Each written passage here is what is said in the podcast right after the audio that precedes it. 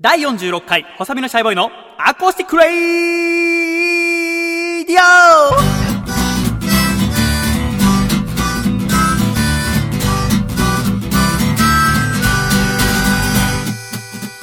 シャイ。皆様ご無沙汰しております。細身のシャイボーイ佐藤孝義です。細身のシャイボーイのアコースティックラジオ。この番組は神奈川県横浜市戸塚区にあります私の部屋からお送りしてまいります。そしてこの番組の放送作家はこの人です。どうも、ジャーゲジョージこと、笠倉です。よろしくお願いします。笠倉くん今週もよろしくお願いいたします。ということで、第46回細めのシャイブのアコースティックラジオでございますが、いよいよ2月も下旬に差し掛かりまして、はいだんだんと暖かく。なってまいりましたね。はい体調はいかがですか体調は、相変わらず元気です。なんかすこぶる良さそうでございますね。そうですね。はい。なんか街中でも少しインフルエンザとかは一段落した感じですか？そうですね。あんまり見ないですね。その、あの笠倉君をこう駅に迎えに行くわけじゃないですか、はい東戸塚に毎週毎週私が車で でさそこからこう車で駅から私の家に来る途中にスマイル子どもクリニックっていう小児科の前通るの分かりますか？わかりますわかりまあそこがもう本当に1ヶ月前ぐらいはもういっぱいだったんですよ、この時間になると、もう子供でね、で子供ついたお父さん、お母さんがでいっぱい駐車場もたくさんになったけど、はい今日通ったらもうかなり空いてましたね、す。うん。なんか一段落したのかな？そね。というところでございますが、先週は、はいなんとバレンタインがございましたよ。はい。前回の第45回細めのしゃべのアコースティックラジオの収録は2月の13日。はい。で翌日がバレンタイン。はい。ということでございましたが、はい今年は何個もらいましたか？いやー、に、え、2個ですあ、そうですか。それは誰と誰ですいやー、あのー、あのー、あれでしたよ。あの、番組宛てに、かうん。ね、いろいろ届けてくださったはいはいい。はいはい。をもらったじゃないあ、そうですね。アコラジコから届いたチョコを一つ。美味しくいただきましと、た。あと恋人から。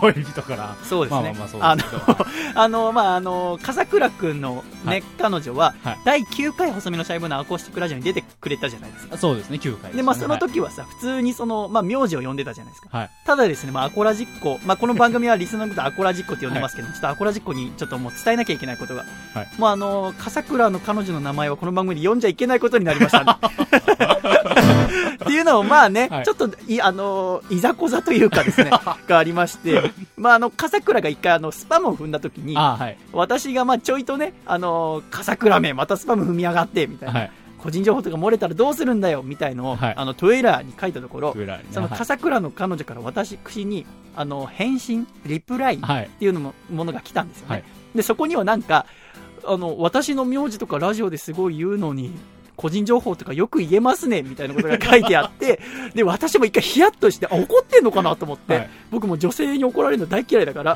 だからもう慌ててあの失礼なことしてたらごめんなさいとあのもしよければまあここだとみんなに見えちゃうからね、はい。トイレネット上だからだから僕のあのメールに送ってくれればってことでアドレスを書いて送り返して、い。したらそのねあのジャーゲジおじさんの、えー彼女様から連絡が来て、うっそぴょーんみたいな。ジョーク通じないんだみたいな僕さ冗談どこまでが冗談か分かんないんだよね。はい。特に女性の言うことって、はい。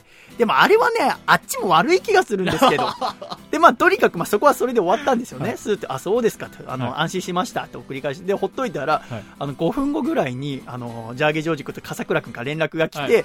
あのちょっとあの細見さんあのそのやり取りがねあの他のアコラジッコに見つかったらしくてその彼女のアカウントをみんなちょっとフォローしてきてるんで今すぐ消してもらっていいっすか？みたいな。迷惑うちの女に手出すのやめてもらっていいっすか？みたいな。あすいません。って言って慌てて消して。はい。そしたら消したの確認した。あありがとうございます。みたいな。いやいやいおかしいぞ、あれ。もともとはてめえの女の方から突っかけてきたんだ、俺に。そう思いません？ありましたね。そうですよね。はい。ありました。あれ、僕悪いですか？なんか、わかんないですけど、それは。なんか軽く切れた感じで君も僕に。いやいや早く消してくれ。だってね、僕はもう何回も読み返したけど、君からの連絡に、すいませんがとか、申し訳ないですがが入ってなかったからね。全然悪いと思ってないんだすぐ消してくださいみたいなね。そう。なんかそんなニュアンスでしたけどね。うちの女が攻撃されてるんで、みたいな。やかましいと。だもう、のもう名前をよん、まあ、ハリーポッターでも名前を呼んじゃいけないあの人ですよ。まあ、ボルデモート的なね。じゃあ、もう、じゃあこれからボルデモートって呼びます。ボルデモートと一緒に暮らしている笠倉君、うん相当な精神力ですね。最近ウォルデモートの体調はどうですか？元気ですか？元気です。あそうですねいや、おかしいですよ、これ。ということで、まあ、まあ、みんな元気が一番でございますよね。えー先週、第45回はゲストに、室谷慎太郎監督、そして、えープロレスラーの福田博さん、そして映画、復讐のドミノマスクのプロデューサー、大森さんを迎えてお送りしましたが、なんかやっぱり女性がいるとちょっと雰囲気いつもと違いましたね。そうですね。なんか、アコラジって男男しい感じが、まあ、まあはい私のせいなんですけど、女性の知り合いが少ないせいで、本当にリスナーには聞き苦しい 男ばっかな声を聞かせてしまって申し訳ないですございますけど、でもやっぱなんかこう編集してたり、で、こう配信してから思ったんですけど、やっぱちょっと女性の声が入るだけでなんか柔らかくなりますよね。そうですね。ね、なんか違った風に聞こえるというかね。ね、いいもんでございますなと思いましたけども、あの前回、まあその室谷慎太郎監督はいがその復讐のドミノマスクという映画を撮るということを言うために出てきたんですけど、はい。なんかこう、何の映画なのって、はい何に出すの？な、どこに向けて作るのって部分言えないところがまだ多かったんですよ。それが、はいつい昨日2月の19日に解禁になりましてですね、なんとあの、ムージックラボ。うん。ムービーとミュージックをかけた造語なんだけども、ムージックラボ2015っていう、まあ、イベント、コンペみたいなものにこの映画出品します。はい。でですね、まあ、これはどんなものかというと、まあ、音楽と映画の実験室をテーマにですね、はいこう映像とミュージシャンの融合で面白いものをやろうよっていう毎年やってるあのイベントなんでございますが、そこに、えー室谷慎太郎監督 with 細身のシャイボーイのような感じではい。で今回私はミュージシャンという形で出させていただくうん。でね、まあ、これがまあこれから撮影するんですよはい。ただまあもうはっきり言って金がないらしいんだああ。おあの映画っていうものにどれくらいお金がかかるかわからないけど、はい。まあ、本当にないらしいのよねうん。もう監督は今頑張ってバイトをして稼いでるんだけど、そんなんじゃ足りないらしいの。で、今一生、だってさ、前回ね、アコラジ収録が終わって、はい。で、室谷監督がもう目キラキラさせてさ、はいあの、アコラジって収録終わった後、いつも回転寿司に行くんですよねって言ってさ、みんなで回転寿司行ったじゃん。はい実際そんな行ったことないじゃん。まあ5そうですね回ぐらいですか？そんなに、5そうですね。回本当に。あの、しかもゲストが来た回、毎回行くってわけじゃなくて、はい。まあ僕と笠倉くんの二人行くとか、はい。でございますけども、室谷さんが目キラキラさせて、みんなで寿司行くんですよね、つって。で、まあ行ったじゃないですか。はい私と笠倉くん、はいで、室谷さん、福田さん、大森さん、5人。はいで、まあさ、食べ終わってさ、はいまあね、やっぱゲストに来ていただきましたので、まあ僕が払うわけじゃないですか。はい。で、まあね、ごちそうさまって出てさ、で、室谷監督の言った言葉を覚えてます？その後、駅に向かう道中で。何でしたっけ？これは映画撮り終わった後ギャラとして今度は僕が寿司をおごらなきゃなって監督が。ギャラ回転寿司と。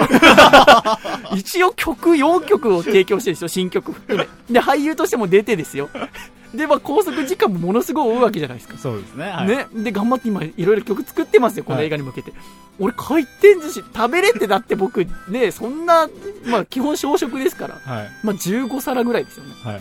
10で、ま、どんなに食べてもまあ3000、4000じゃないですか。はい。しかも、その、なんか、行きつけの回転寿司屋があるんですって。はいあの、福田博さんが住んでる、その、小平市、はいノース小平ライナに行きつけの回転寿司屋があると。僕、そこまで行くのに往復で4000ぐらいかかるんです。なんで、そんな交通費かけてわざわざ寿司食いに、それでちょっとね、やる気が失せてしまい まあ、それは嘘なんですけど、まあ、それくらい、はい本当お金がないらしいんで。映画作りってやっぱお金かかるらしくって。なんかリングを使うらしくて、今回撮影。うんまあリングを借りるお金だったり、まあ機材車だったりとか。でね、どうやってまあ今回お金を工面するかっていうのは、まあ見ていただく皆さんに支援していただこう。ということで、クラウドファウンディングを今やってるらしいのよ。目標額は50万円。はい50万円こうカンパ募って、そのお金を使ってやろう。うん。で、残り1週間ぐらいになりました。はい。3月3日の0時までが締め切りで、で今ね、25万円集まってると。半分ですか？そう。だから残り1週間でなんとか集めたいってことで、なるほなんとかご協力いただけないかってことで先輩、先輩じゃない、監督が今動き回ってるところなんですけど。ど、はい。しかもこれ25万集まったんだから、まあ、じゃあ25万でなんとかすりゃいいじゃんっていうんじゃなくて、この3月3日までにその目標額の50万いってなかったら、はい全部もうお返しになるんです。今集まってる額も。あ、もうお金あゼロになるリターンされるということですね。そうなったらもう恐ろしいよ。そうです。寿司どころじゃなくなる可能性もありますし、はい。いやー、寿司どころじゃなくなる可能性もありますし、いやー、今日も絶好調です、シャイボーイさん。本当にありがとうございます、皆様のおかげで。ということで、ぜひね、あのー、復習のドミノマスクのホームページ、はいあの、復習のドミノマスクって調べれば出てまいりますので、見ていただければと。でぜひ、あの、協賛していただける方は、スポンサーになっていただければって思いますので、ぜひよろしくお願いいたします。というところで、ちょっと一通ね、アコラジックからメール来てますので、読ませてください。はい新潟県、ラジオネーム、水玉模様のオムライス38歳からいただきました。細見さん、笠倉さん、シャイ、シャイ。無事、進路が決まり、15日に開催された DDT 埼玉スーパーアリーナ大会に行ってきました。アコラジオールスターズの福田選手、竹下選手が出場されましたね。福田選手はダークマッチに出場し、見事3カウントをダッシュ。竹下選手はセミファイナルに出場。パートナーの遠藤選手が3カウントを取られてしまい、ベルトが移動してしまいました。とても悔しかったので、これからも応援し続けます。それと、試合開始前に物販に立つ細見さんを見かけました。スラッとしてかっこいいなと思いました。え、試合開始前に物販に立つ細見さんを見かけました。スラッとしてかっこいいなと思いました。えー細身さんのリングアナ姿を見てみたいので、機会があったらユニオンプロレスの会場にも足を運んでみたいと思います。長文失礼しました。といただきました。あのー2月の15日にですね、埼玉スーパー DDT2015 という大会が、えースーパーアリーナ、えーのコミュニティアリーナという場所で行われました。はい。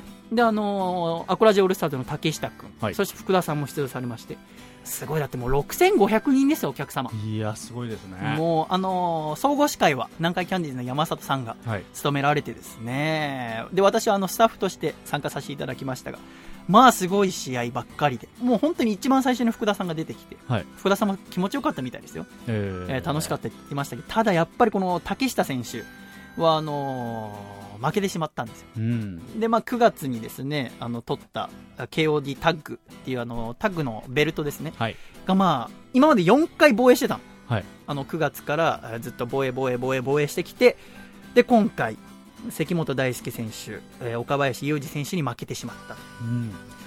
いや、悔しいね。って私も思いますよ。やっぱすごい応援してましたし、竹ちゃんもうひたすら努力してましたから。はい。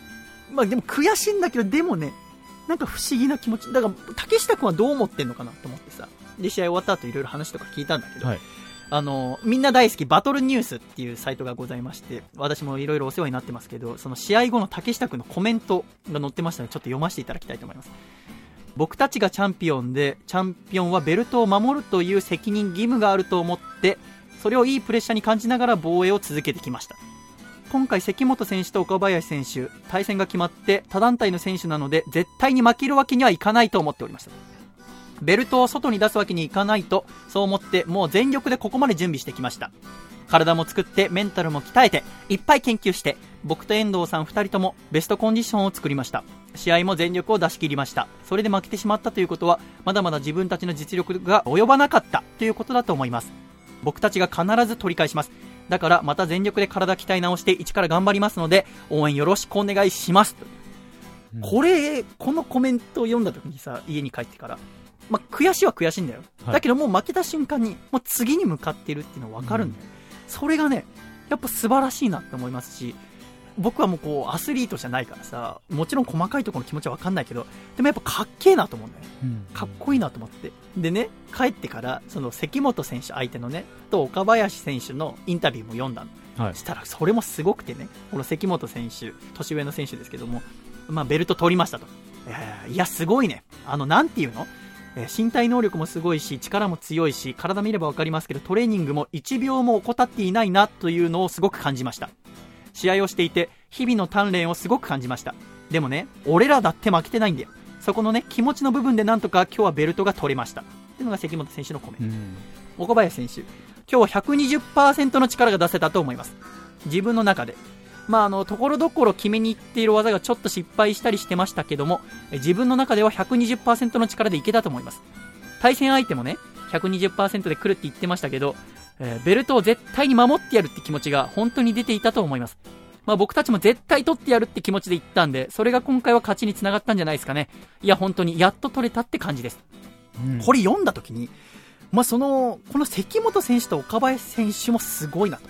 やっぱりこう、まあ、実績も経験もある選手でありながら、戦ってみて、相手が努力してきたっていうのがやっぱわかるわけよね。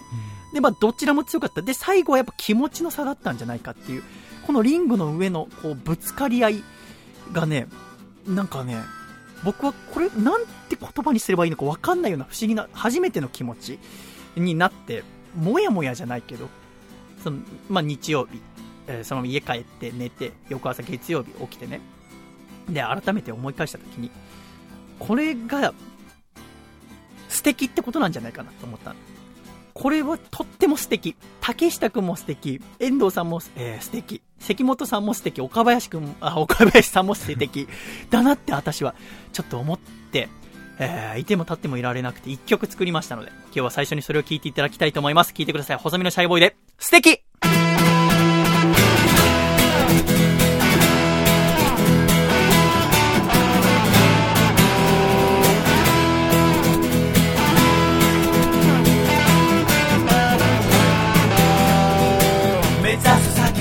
先強敵狙い定め標的資格積み重ねるのさ一回の人生試したいの光輝く場所へ駆け上がるのさはあもうちょっと待ってだってなんて口に出したくない弱音を吐いたって世界何一つ変わらない勝負は陶器の運なんて絶対に信じない君の生き方素敵素敵素敵。素敵。素敵。素敵。負けだって財産だなんてあぐらかきたくない敗戦が示す意味を理解しても忘れない向こうミスと言われても常に挑戦を続けたい語る笑顔は不敵。不敵。不敵不敵不敵不敵生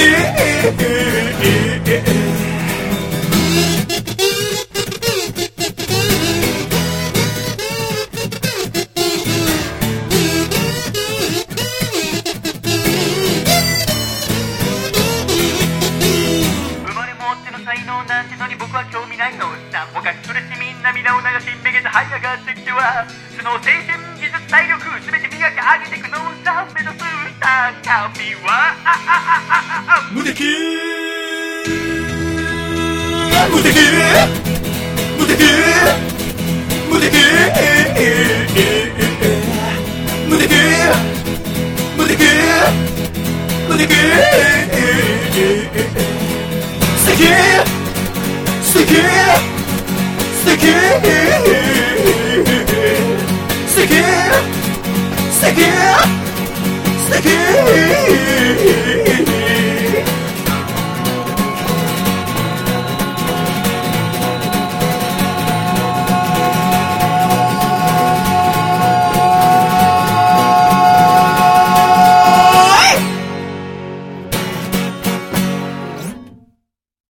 とうございました。細身のシャイボーイで素敵でした。では一旦、ジングルです。千葉県、ラジオネーム、プランクトン級ドラゴンさんからいただいた、細身のシャイボーイがお父さんと仲直りする方法。お父さん、みかんの皮と実の間にある筋って、アルベドって言うんだよ。細身のシャイボーイのアコースティックレイディオ。シャイ第46回細身のシャイボーイのアコースティックラジオは細身のシャイボーイと笠倉が。お送りしておりますが、笠倉くん。はい。なんとですね、もう気づけば2月も終わり。ということで、アコラジはもう1年目、残すところあと1ヶ月でございますよ。そうですね。もう46回やったんだね。はい。なんというかだね。なんというか、かっていうかやってきたというところでございますが、はい。まあ、ラスト1ヶ月、はいもうパート行こうぜっていうことでございますが、はい。またあの祭りを開催したいと。はい。っていうのも、夏には猫になっておいで選手権。はい。秋には横浜選手権。はい。やってまいりました。はいそして冬、とうとうこの曲で祭り開催したいと思いますあの子の恋がうまくいきませんように選手権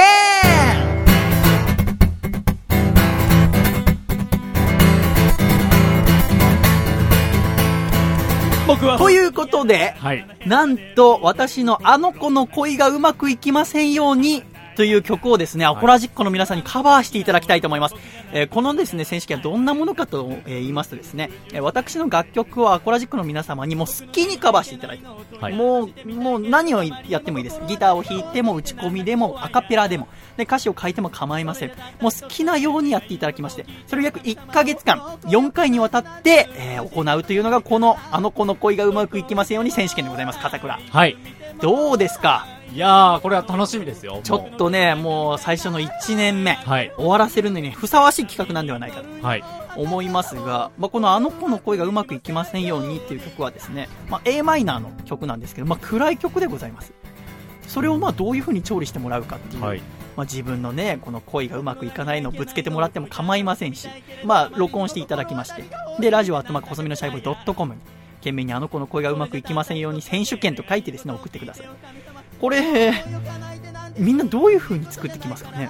どうなんですかね。いろいろね、演歌バージョンとかヒップホップバージョンみたいな、ね今までいろんなのが本当ありましたけども、第1回、その、えー猫になっておいで選手権の王者は、ラジオネーム2012さんはいがもう正統派のバンドサウンドではい送ってくれました。そして横浜選手権は、ラジオネームゆかぬばんさんはい。が、こう、お風呂に入って、なんか水に溺れたような、えー横浜を歌って王者になりました。はい。そして、来たるあの子の恋がうまくいきませんよ選手権はいかがなのか。そうですね。いや、楽しみでございます。楽しみ。あの、ホームページの方にですね、この曲の楽譜、そして音源を載せておきますので、ちょっとそれを見ていただければと思いますが、まあね、どんな風にみんな送ってくれるのか分かりませんけど、そうですね。まあちょっと曲についての解説をじゃあしていきたいと思います。はい。まあイントロは a マイナーだけをですね、書き鳴らす形。ち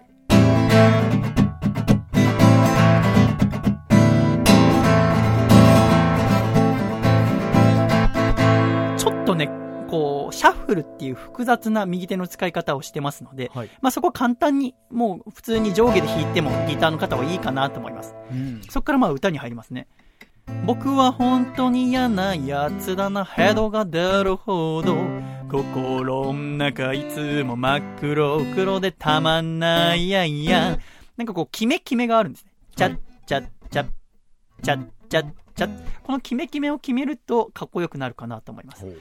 好きなあの子が好きな男は僕じゃないことが耐えられなくてずっとうじうじうじうじ悩んでいるのさ僕の何がいけないのを問いただしてみたいけれどあまりにも心当たりが多すぎてなんだか辛いや。ここはもう辛いよっていう気持ちを思いっきり込めていただきました。はい。それじゃたった一つだけ願い事を聞いてよ神様僕の恋を叶えてなんてずうずうしいことじゃないから。どこいてもああいつ見ても愛しいあの子僕のことなんか見ちゃいないえ負け惜しみで神に祈るよあの子の恋がうまくいきませんようにっていう曲でございます。いやー、頑張っていただきたい。楽しみです。ぜひですね、もう、一周目が特にでも採用されるチャンスでございますので、はい。もう我こそはって方はですね、もう、ボガンと挑戦していただければと思います。皆様、ちょっと1ヶ月間、もうアコラジー最初の1年目、ラスト1ヶ月、華々しく飾っていただきたいと思います。皆様からの応募、お待ちしております岩手県、ラジオネーム、たくしさんからいただいた、細身のシャイボーイがお父さんと仲直りする方法。お父さん、ひな人形は来年も使うから、カットモデルとして使わないでよ細身のシャイボーイのアコースティックレディオつれづれなるままに、アコラジライフ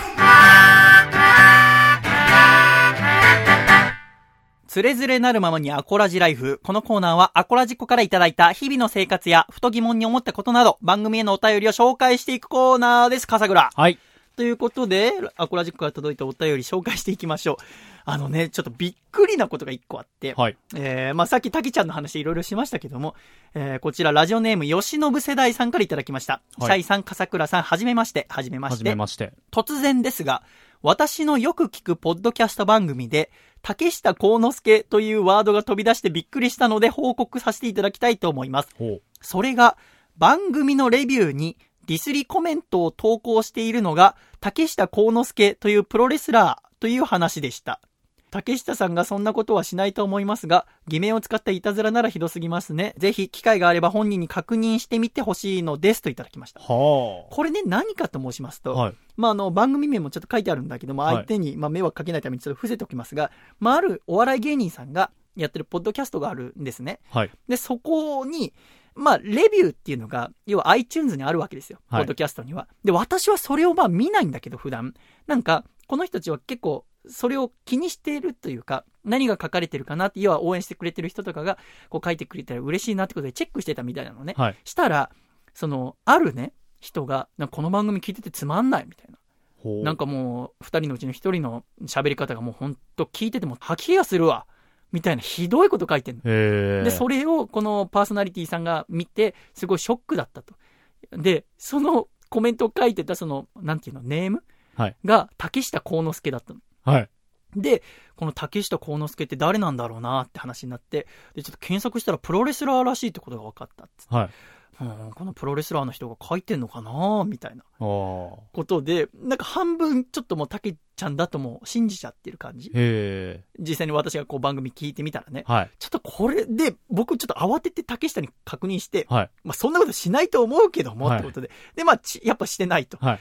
まあ確かにこのレビューの名前も、竹下幸之助の助の字が、はい本物、本物の竹ちゃんは、あの、介入の介って書いて助なんだけど、はい。助けるっていう字はいになってたの、このレビューの方はね。はいだからまあ、な、なんでそんなことするのかわかんないけど、はい。なんか、まあ、後で、ちょっと僕の方から、その、パーソナリティさんの方にメールはしようと思ってんだけど、はいあの、違うの、うちのたけちゃんじゃないんですってことは、えーしようと思いますけど、こんなことあんだなと思って。へえ。それは、名前がたまたま同じだったみたいな、その、字面は違いますけど、うん。こともあるんですかね。でもさ、竹下幸之助なんている、ま、まあ、なかなかいないですけどね。なんか嫌がらせなのかわかんないけど幸之、助っていう名前。ね。ちょっとね、ドキッとしました。なんか、わかんないけどね、まあ、竹下くんはそんなことする子じゃないっていうのも分かってるわけじゃない。はいだからまあ、ちゃんと、ちゃんとやっとかなきゃなと思って。そう。でもね、マジでね、こんないたずらしてくれんじゃねえよと思うんだよね。いたずらだとしたらね。怖いですよね、その、名乗って。何でも言えるわけですもんね、コメントとか。うんいや、そんなことあるのかと。いや、うちのたうちの大事な秘蔵っ子よ。だって、たけちゃんがさ、はいまあ、ラジオ、アコラジ毎週聞いてくれてだよ。はい。で、この間ちょっとあるラジオにゲスト出演したんだって。はい。したらもう爆笑かっさらったらしいよ。ガンガン。真面目な話から、はいもう相手の望んでることがもうわかるから、アコラジ聞いてるから、つって。はいでもガンガン笑いとって。アコラジ聞いてたらもう楽勝でしたわ。アコラジで鍛えられてんでね、って言って。もうね、それを思ってもやっぱね、ラジオ界でも活躍してもらいたいから。はい。だってもう、ね、DDT の人にしろ、ゴールドジモのね、トレーナーさんにしろ、はいまあ、ラジオのことは教えてくれないわけでございますから。はい。もうラジオについては私がもう専属トレーナーとして最強の選手に鍛え上げるっていうのは一つの私の役目ですから。はい。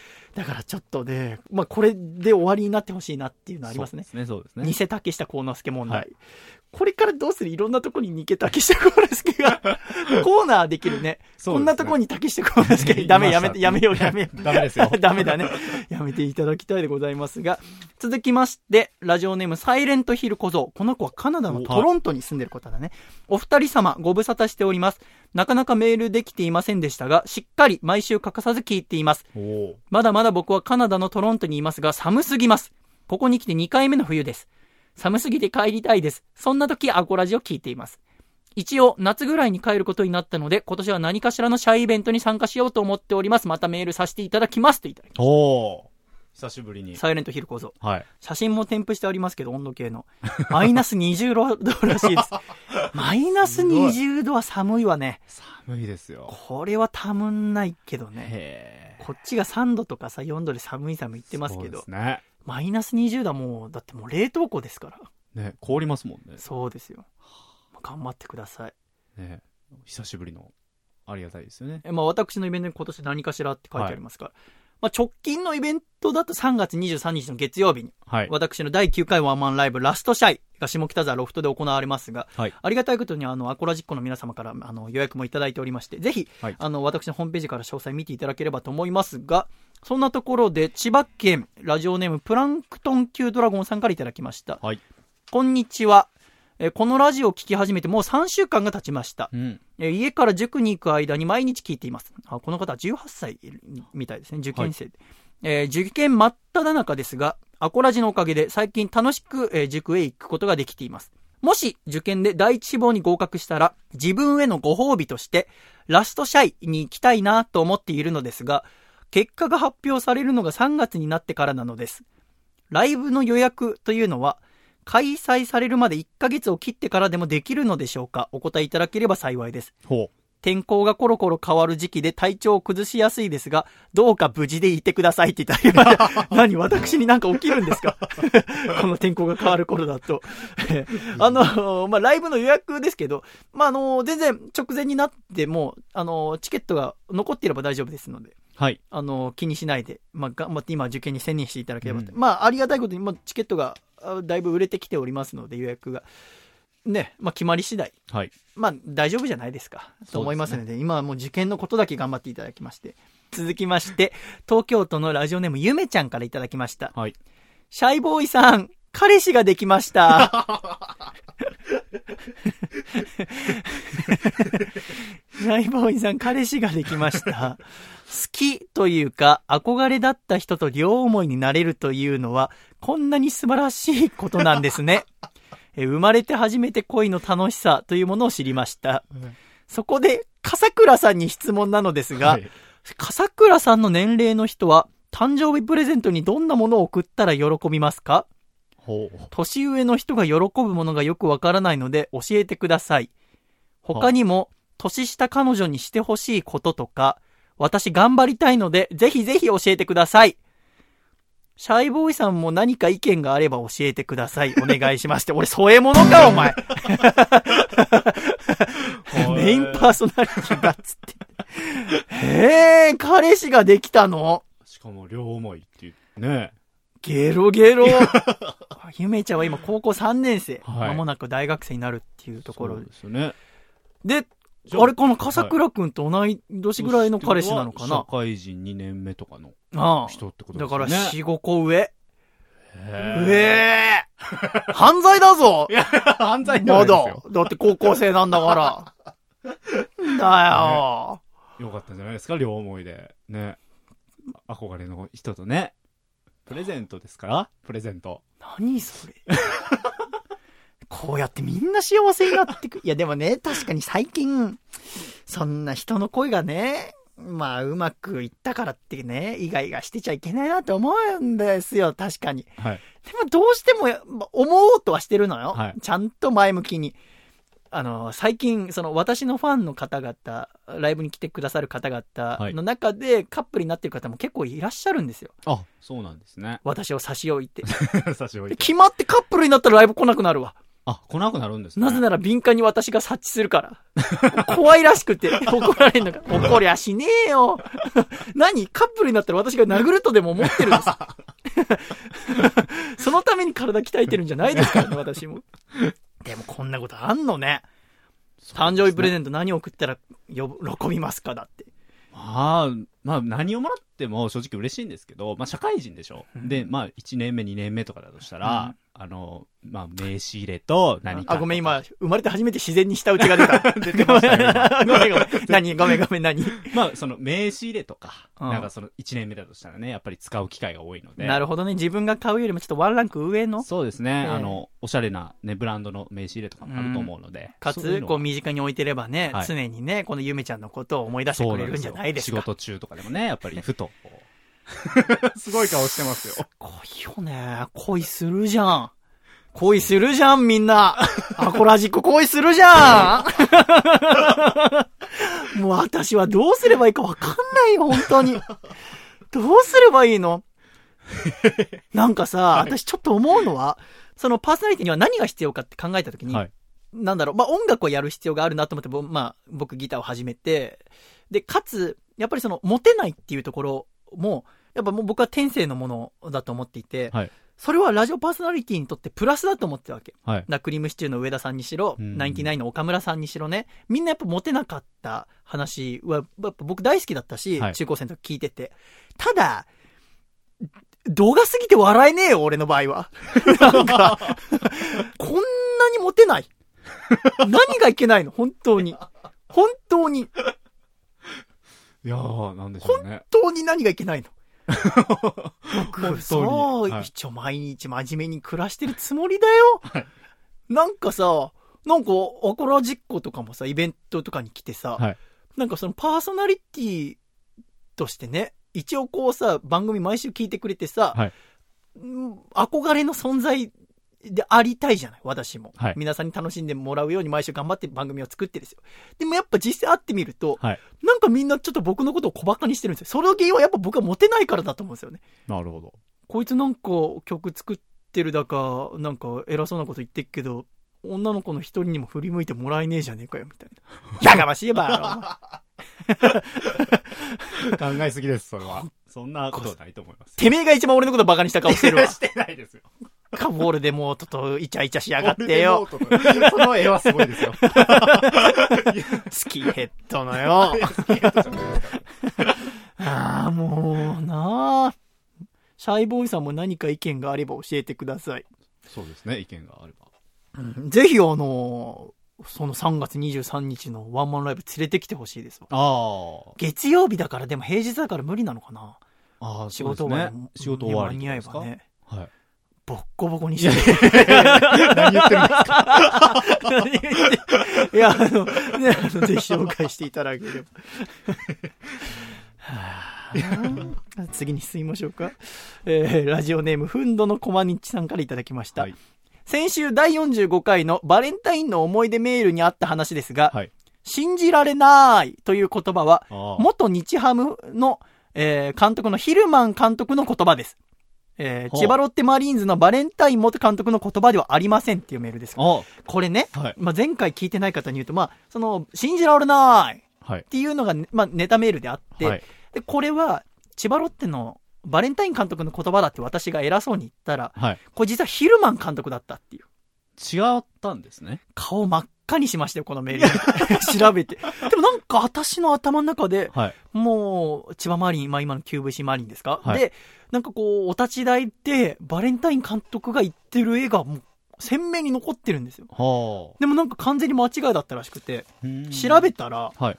2004年、はい。そんな前だったんだ。のの9。月22日の札幌ドームで、えー、日本ハム対当時まだソフトバンクじゃなくて大英の試合。はい。で、ドームでの最終戦で勝ったと。うん。で、新庄選手がヒーローインタビューで選ばれたんですけど、こうベンチにいるヒルマン監督を手招きしたと。はい。そしたらヒルマン監督が出てきて、えー嬉しさのあまりにバク転を披露。ほう。そう、ヒルマン監督がバク転ができる人だったのよ。はい。当時まだ40代かな。で、インタビュアーの質問に信じられないと言った。へえ。へえすいませんでした。間違えました。どうせ私はモテないいし、やいやいや。知識があると思ってた野球でも間違いですよ。何ですか？いやもう、もたれかかって喋ってるじゃないですか、も もう何ですか？君がじゃあ喋ればいいじゃいやいや、おかしい。モテるし。モテるし、喋ればいい。すいませんでした。もう二度と野球になんか詳しいとか言いません。失礼しました。えー続きまして、栃木県ラジオネーム最速の変態さんからいただきました。はい細見さん、笠倉さん、シャイ、シャイ。はい。今週号のヤングジャンプで、榎谷勝正先生の日々ロックが大演談を迎えました。日々ロックといえば、私的には、連載初期に主人公の日比沼拓郎が何かというとすぐおちんちんを出す頃が面白くてハマったのですが、その後連載が続くにつれ、この作品がきっかけで細身のシャイボーイさんを知り、それで十数年ぶりにライブハウスに行くようになり、さらにそこから忘れらんねえよや狭間律師を知ることができました。また、細見さんが始めたアコラジで、ミスターや先週出た室谷監督、町田美優ちゃんのことを知ったり、他のアコラジっ子のネタを楽しみに毎週の放送を聞くことができるのも、元は、この日々ロックがあったからこそです。ストーリーが面白かったり、登場人物に興味を惹かれたりして好きになっていく作品は数多くありますが、それに加えて、こういう自分の世界を広げてくれるような作品って、人生のうちそうそう出会えるものではないので、この日々ロックという作品に出会えたことは自分にとって大変幸運なことだったと思います。こういうメールは本来、榎谷先生に送るべきなのでしょうが、細見さんにも聞いていただきたくて、こちらにメールさせていただきました。榎谷先生、本当にお疲れ様でした。次回作も期待しております。最後に、細見さんをはじめとする皆様のご多幸と、アコラジのますますのご発展をお祈りして、このメールを結ばせていただきますといただきました。はい。終わったんです、日々ロックが。はい。終わりましたよ。終わりました。今週のヤングジャンプでう、ん。榎谷勝正先生の日々ロックが終わりました。はい。いやーなんかね、感慨深いというか、うんまあ、私はこの日々ロックっていう漫画がきっかけでライブハウスに出て、はい。で、今ここにいますから。この漫画がなきゃ今ここにいないわけでございまして。で、まあ、2010年から連載が始まって、まあ、当時私21歳。はいで、勝松さんが22歳ですよね。で、そこからまあ5年で完結。終わったんだっていう。う。なんか信じられません。なんかこう、私はやっぱこの主人公の日比沼拓郎っていう男を見ていて、やっぱこう、枠にはまらない。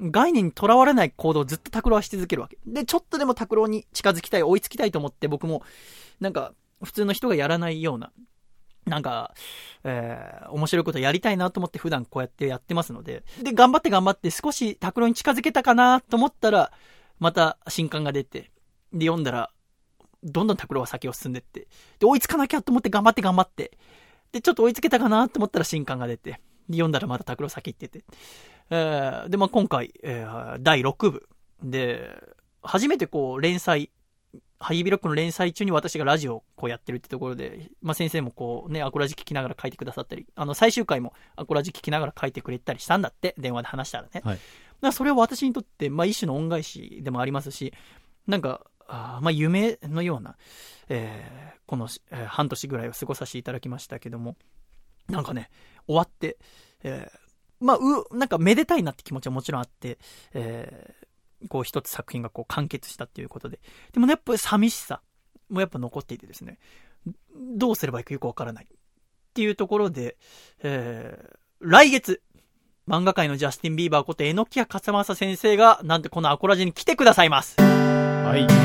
まあ予定ではなんですけど、はい。あのーこの、あの子の声がうまくいきませんように選手権がやってるうちに来ていただく予定ですので、うん。あの、ぜひあのね、審査員としても、はい。先生にいろいろ聞いていただければなと思いますけどね。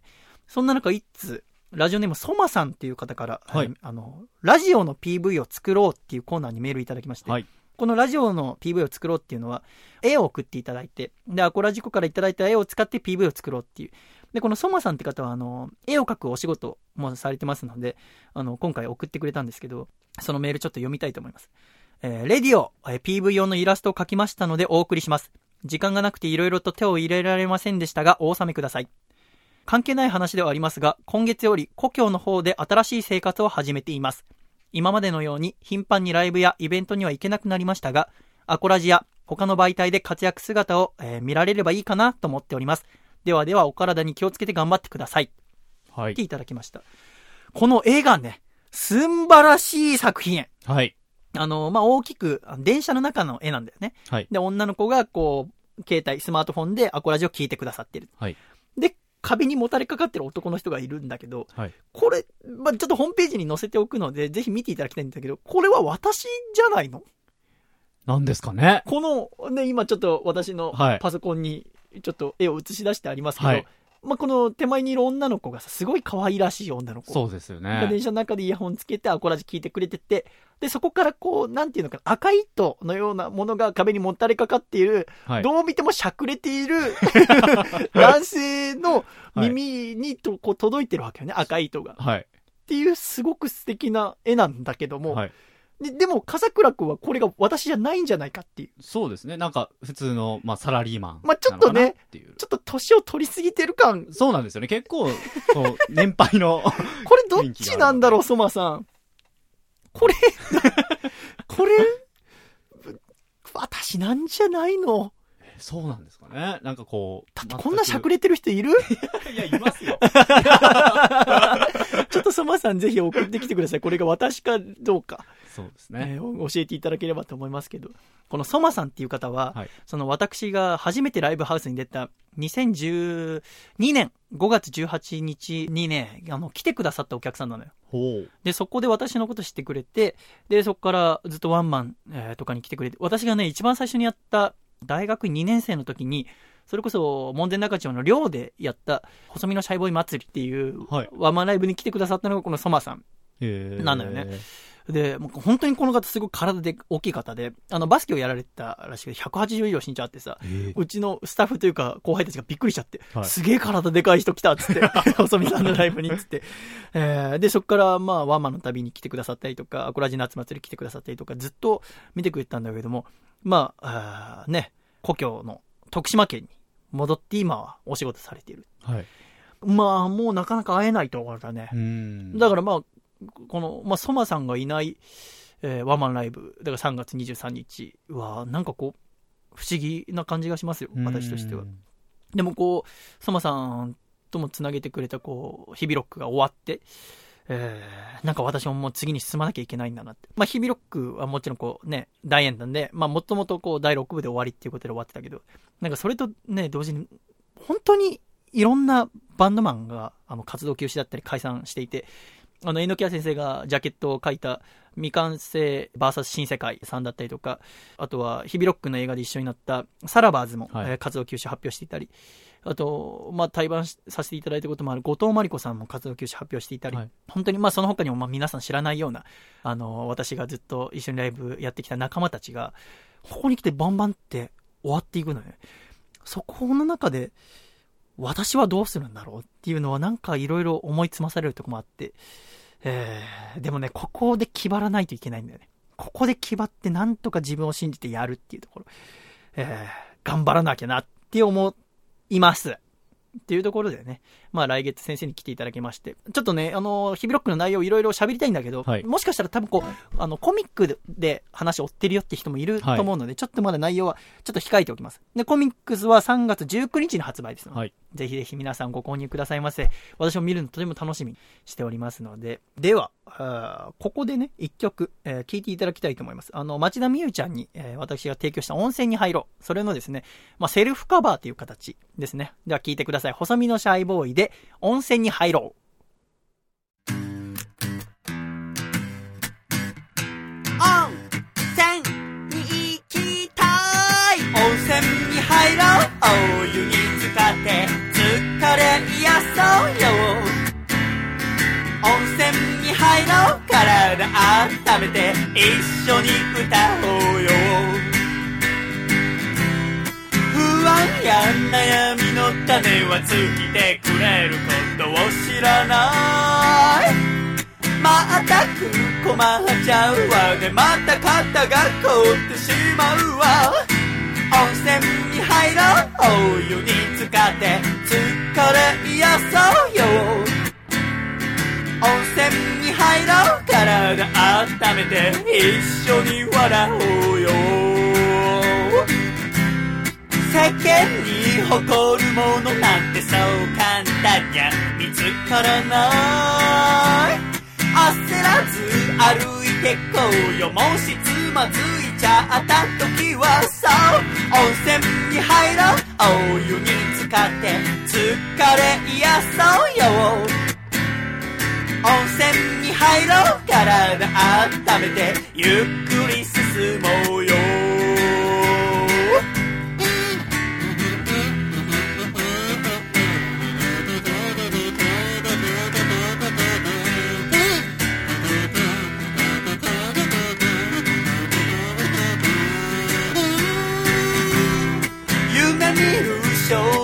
のままじゃご飯を食べて暮らしていけないでも今は目の前の大好き抱きしめていたい、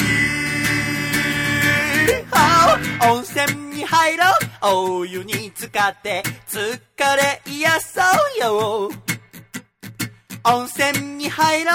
体温めて一緒に笑おうよ。温泉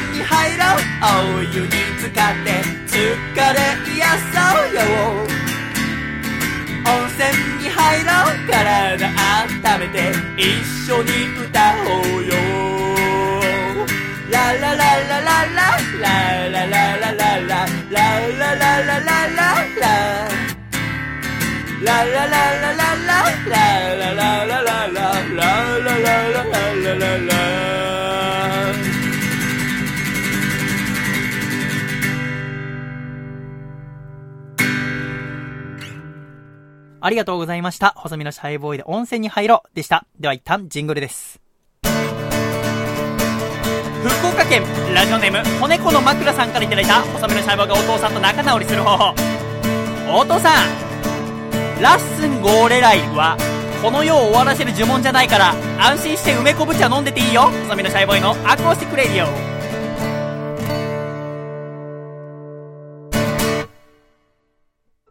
ラジオのお悩み教えてシャイボーイ先生あげちゃうこのコーナーでは、アコラジッコからいただきましたラジオに関する素朴な悩みをですね、シャイボーイ先生と笠倉先生で解決していきたいと思います。まず1通目、ラジオネームおばけさんからいただきました。はい。はじめまして、こんにちは、おばけです。あの世で聞いています。笠倉さんにお聞きしたいことがあってメールをしました。はいほうえーふと思った小さな疑問です。日頃から深夜ラジオを聞いていて疑問に思ったのですが、パーソナリティが喋っているとき、かっこ特にパーソナリティが一人のパターンにおいて、はい。作家さんは会話に参加したくなることがあると思いますが、その時の心境はいかがなものなのでしょうか？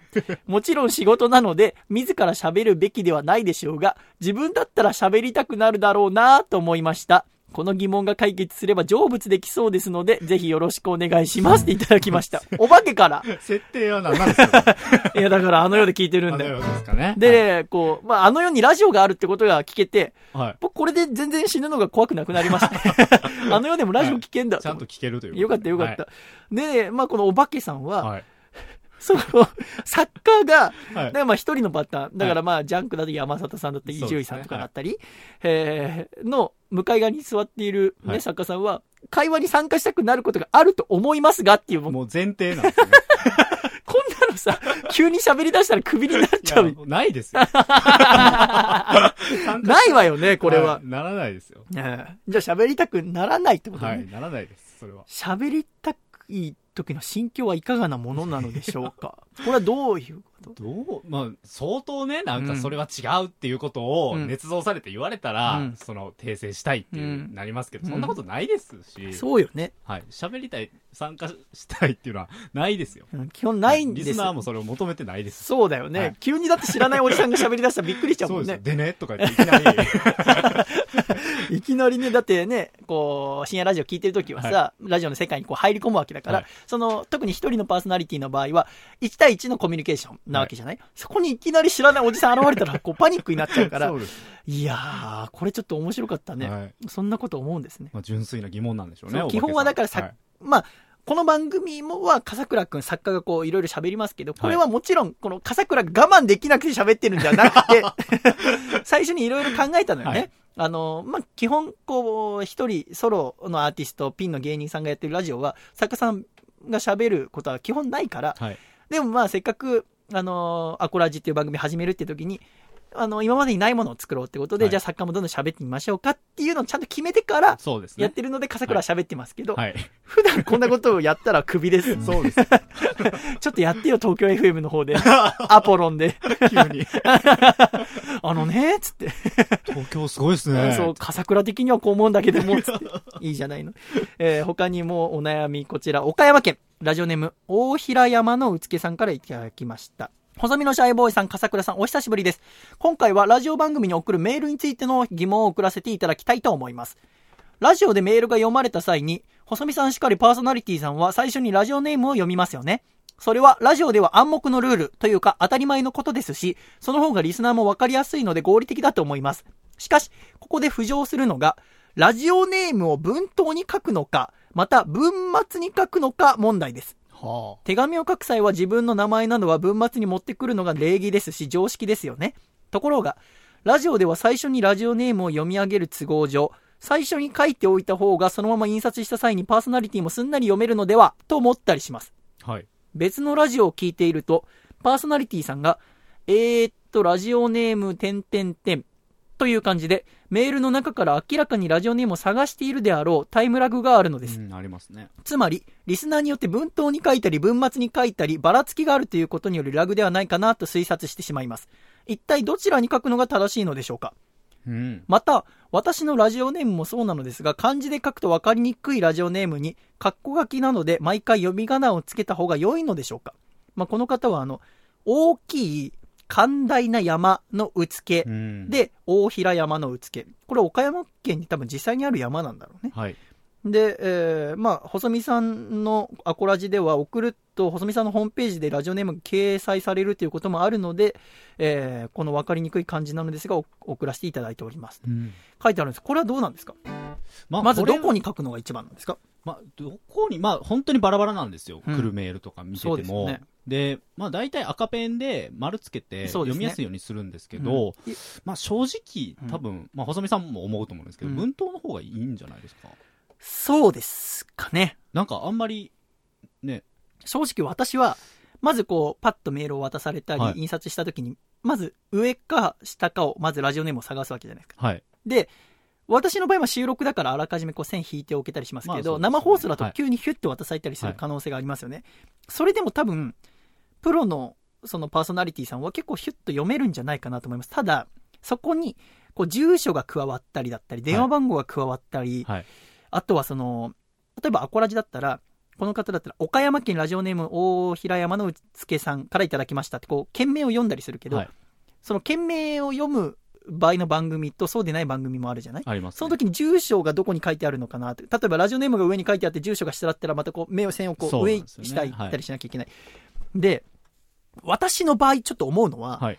僕は上でも下でもいいです。うんただ、このね、今回、ちょっとこれ伝わりにくいんだけど、この大平山のうつけさんは、岡山県 RN 大平山のうつけって書いてあるのね。はい。で、RN はさ、ラジオネームの略でしょ、はいここ、ちゃんとカタカナでラジオネームでコロン、大平山のうつけって書いてあった方がこっちとしては嬉しいです。うん。すごく読みやすい。この RN も意味があるのかなって、もちろんラジオネームのことだって知ってるのに、なんか思っちゃう。なんかラジオネームコロンっていうのがついてるだけで、パッと見てすぐわかるのよね。やっぱ、あれですかね、その人間の心理的なものもあるんですかね。う。そう。あとね、やっぱり読み仮名はつけてもらった方がいいあ、です。それはそうですね。そうしないとやっぱ漢字で迷っちゃう。はい。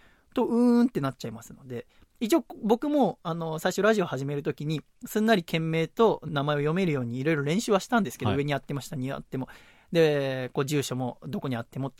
やっぱ読みやすい人って、いわゆるこう、えーはがき職人さん、常連さん、えー深夜ラジオ聞いててもこのアコラジに送ってくれる、よく読まれる人ってはい。書き方がうまいです。そうですね。。ね。はい。なんかこのラジオネームのところがすごくカッコでうまく囲ってあったりとか、やりすぎは多分良くないんでしょうけど、そうですね。なんかうまいなって思う方がいますので、はい。ぜひこの RN はやめてみたらどうかなと思います。うん。で、読み仮名は振る。と、採用率もちょっと上がる要因になるんじゃないかなってシャイ思います。はい。ぜひやってみてください。続きまして、福岡県ラジオネームりょうぶんさん、細身さん、ジャーゲさん、シャイシャイシャシャイシャイ。シャイシャイシャシャイシャイ。シャイ。僕はラジオ番組にメールを送り続け、少しずつですがラジオで読まれるようになりました。しかし疑問に思ったことがあります。はがき職人やメール職人と言いますが、どこからがはがき職人やメール職人になるのでしょうかラジオ番組に毎回読まれ、パーソナリティの方にラジオネームを覚えられた職人さんのことを言うのか、それとも、はがきやメールを送ったらもうすでに職人さんなのでしょうかちなみに僕は前者のこと、だつまりこう、パーソナリティに読まれたり、うんえー覚えられたりするのが職人だと、この両文さんは思うと。いかがですか？って来てます。ああ。これいかがですか？まあ、非常に難しいですけどね。まあ、大半の人は、その、特に投稿している人っうん。ていうのは前者だという認識はあると思うんですけど、うん。普段聞いてるリスナーからしたら、うん。皆さん、はがき職人じゃないのかなとか思ってる人もいるんじゃないのかなっていう認識ですけどね、僕は。あのー、私からすると、はもうこれは、送る側が、俺は、私は、はがき職人だぞって思った瞬間にその人はもう職人なんじゃないかなって私は思います。そその方がもし全然採用されてなくても、なかったとしても、番組を盛り上げたい。えー面白いネタを考えてみんなに笑ってもらいたい。で、えー実際にメールを送ったり、うんはがきを送ったりした瞬間に、えーそして心構えを決めた瞬間にもあなたははがき職人なんじゃないかなって私は思いますし、もちろんこのアクラジにおいても毎週、まあ、500、600っていうたくさんのメールが来ますので、すべてを読むことはできませんし、ただ私はもちろんすべてに目を通して毎週楽しませていただいておりますけれども、たとえ読まれてない人でもハガキ職人だと思ってます。うん。ので、パーソナリティ他の方もきっとそうだと思いますので、うん。もう自分で、俺はもう職人だって思ったら、でいいんじゃないですかね。はい。いいこと言いました。ということで、アコラジッコからいただいたラジオのお悩みもね、この番組ではいろいろ答えていきたいと思います。まあ、解決するかどうかは別として、まあ私の思っている。ることはですね、まあ、できるだけ頑張って答えたいと思います。えー、つれづれなるままにアコラジライフにはですね、懸命につれづれと書いて、ラジオのお悩みは懸命にラジオのお悩みと書いて、ラジオアットマーク細身のシャイボーイ .com、ラジオの綴りは RADIO へ送ってきてください。皆様からのメールお待ちしております。千葉県。ラジオネーム抜け作さんからいただいた細身のシャイボーイがお父さんと仲直りする方法。お父さん。お父さんの革靴をサラダ油でピッカピカにテカらしておいたよ。細身のシャイボーイのアコースティックレディオ。大喜利ゼミナール。いよいよ開講大喜利ゼミナールテレビやラジオで大喜利番組や企画が多数存在しておりますがそんな大喜利は誰かに教わる機会がありません。しかしこの学校では大喜利の答えを発想する段階から答えるまでの過程をアコラジックと一緒に考えていきたいと思います。では授業を始めましょう笠倉。はい。ということで大喜利ゼミナール今週のお題は何でしょ今週のお題は、この人、うどん好きなんだろうな。なぜそう思った？うこの人うどん好きなんだろうななぜそう思った？はい。これちなみに笠倉くんだったら何て答えましょう？ちょっと、こ、粉が手についている。あもう自分で打ってるっていうこと？はいああなるほど食べる側じゃない。でも野球のピッチャーとかもマウンドで粉つけたり体操の選手も粉つけたりするけどなんでうどん？ああの人たちもうどん売ってるんですよ。粉がついてるの見たらもううどんが好きなんだろうなって思うそうなんですよ。これ以上追求しない方がいいなら次行きますけどどうしましょう？次行きましょう。では行きましょうか。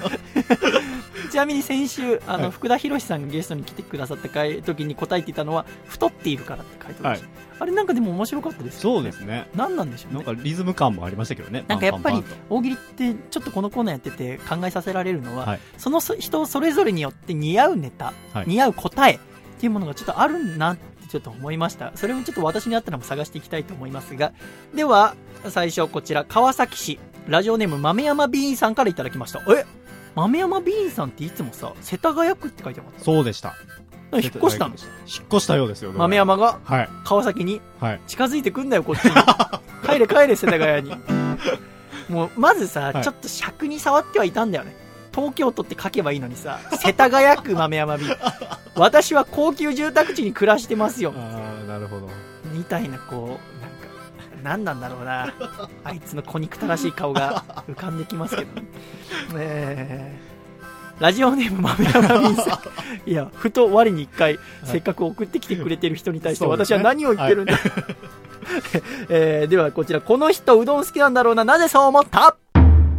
うどん好きの人は、もちろんうどん自体も好きだが、他の具材も好きだ。特に天かすはサクサクしているし、お店ではタダでトッピングできるから好きなはずだ。そんな天かすが日常生活に溶け込んでいたら答えとしていいのではないだろうか。豆山ビーンさんにお聞きします。この人、うどん好きなんだろうななぜそう思った？お会計の時、小銭入れからポロッと天かすが落ちたから。面白いね。いいですね。いいですね。非常にスタンダードな。これはどうういうところが面白いですか？まあ、本当に好きなんだろうなっていうの。こ小銭入れっていうのがいいんですよね。いや、短感だよね。そうなんですよ、うん。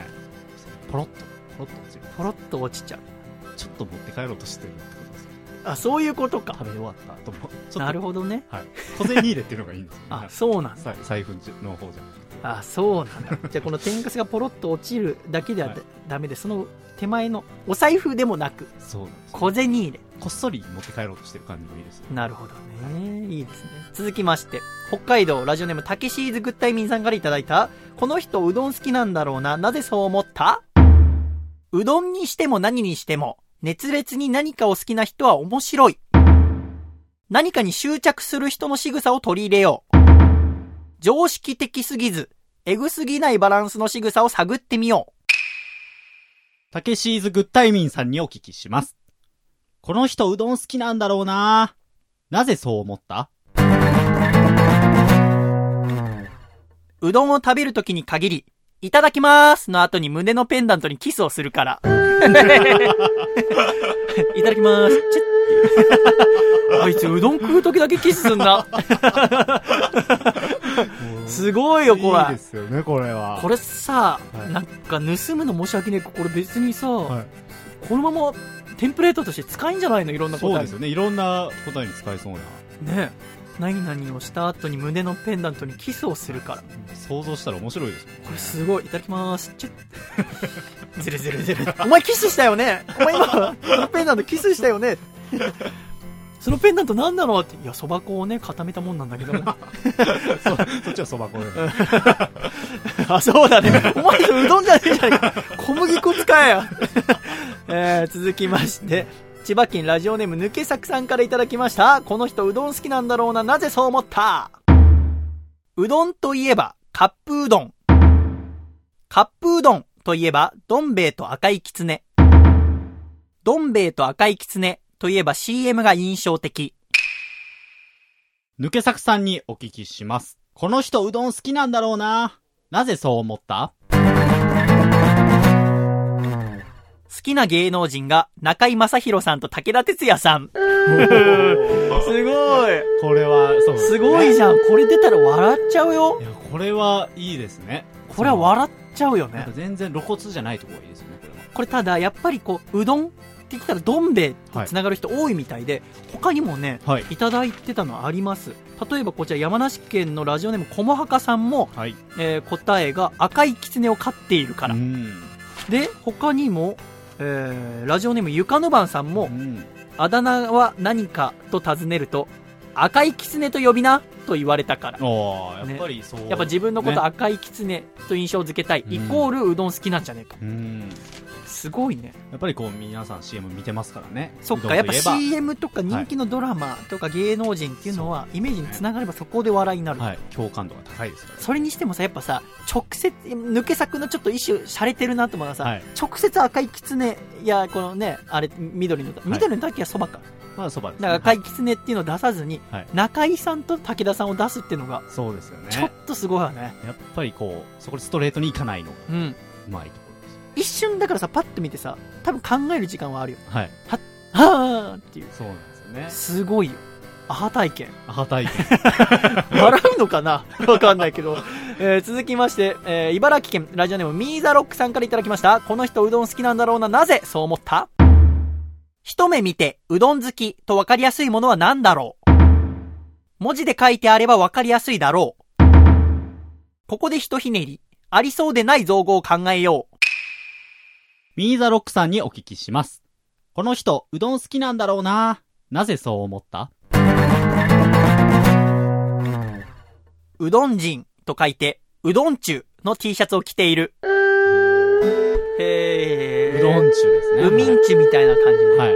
うどん、これはどこで笑うかね？うどんちの響きかな。まあ、そうですよね。いや、ファッションだよね。まあ、その、なんか T シャツなんでしょうね。うんなんか背中にうどん中って書いてある。そうね。それで5人ぐらい引き連れて歩いてたりしたら面白いですよね。何のサークルなんだろう。ねえ他にもね、なんかこのおしゃれ関係、はいい、や、身につける関係の答え送ってくれてる方いて、うん。あの、ラジオネーム豆山ビーンさんも、はいえーこちら、この人うどん好きなんだろうな、なぜそう思った？